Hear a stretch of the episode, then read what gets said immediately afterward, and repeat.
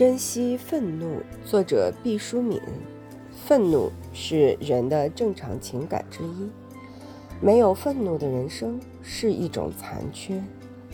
当你的尊严被践踏，当你的信仰被玷污，当你的家园被侵占，当你的亲人被残害，你难道不会滋生出火焰一样的愤怒吗？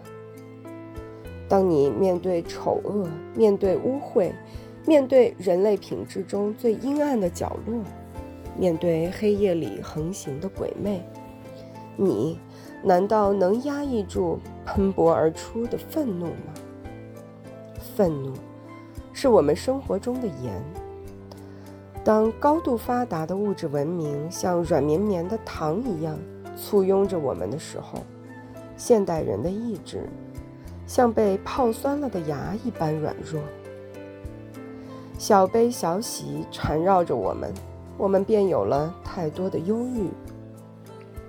城市人的意志脱了盖，越来越少倒拔垂杨柳，强硬似钢；怒目金刚似的愤怒，越来越少见幽深似海、水波不兴，却孕育极大张力的愤怒。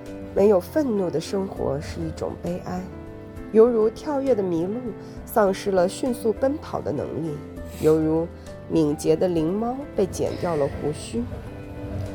当人对一切都无动于衷，当人首先戒掉了愤怒，随后再戒掉属于正常人的所有情感之后，人就在活着的时候走向了永恒，那就是死亡。你看。